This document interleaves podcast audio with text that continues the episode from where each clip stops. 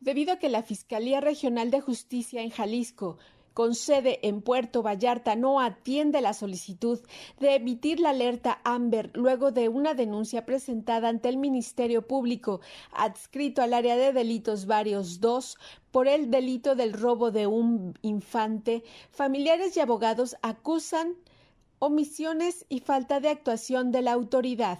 Se trata de un menor de 23 meses de edad que fue sustraído por el padre biológico sin que la autoridad proceda en consecuencia. La abogada Sandra Quiñones, asesora legal de Maribel Trejo López, madre del pequeño, dio a conocer que desde el 4 de abril del presente año no tiene a su hijo y desde el 6 de mayo se presentó la denuncia y acudido a todas las instancias legales en la ciudad sin que haya avances. Escuchemos de voz de la abogada este caso. Lo más espantoso de todo es que esta madre ya ha acudido a todas las instancias legales que la ley mexicana le permite. ¿Qué significa esto? La justicia en esta ciudad a las mujeres y a los hijos no les importa. Hay demandas presentadas en, los juzgados civiles, pero por el tema de la emergencia sanitaria trabaja la puerta cerrada. Entonces, ¿qué han hecho en ese tema? ¿Quién sabe?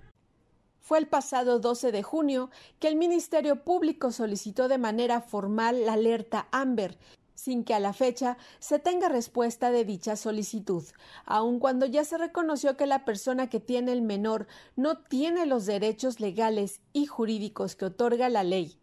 El 11 de junio del presente año se ordenó a la policía investigadora identificar, localizar y asegurar al menor Miguel Ángel Trejo López, sin que al momento se haya cumplimentado, por lo que ya se presentaron quejas ante otras instancias, según reveló la abogada Sandra Quiñones.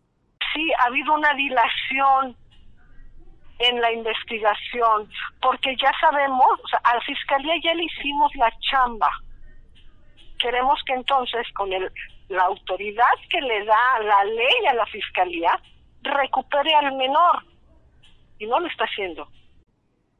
Los recursos contra la Fiscalía de Jalisco en Puerto Vallarta se presentaron ante la Comisión Estatal de Derechos Humanos, Contraloría del Estado y la Fiscalía contra la Corrupción, además de las dos carpetas de investigación ante el Centro de Justicia de la Mujer.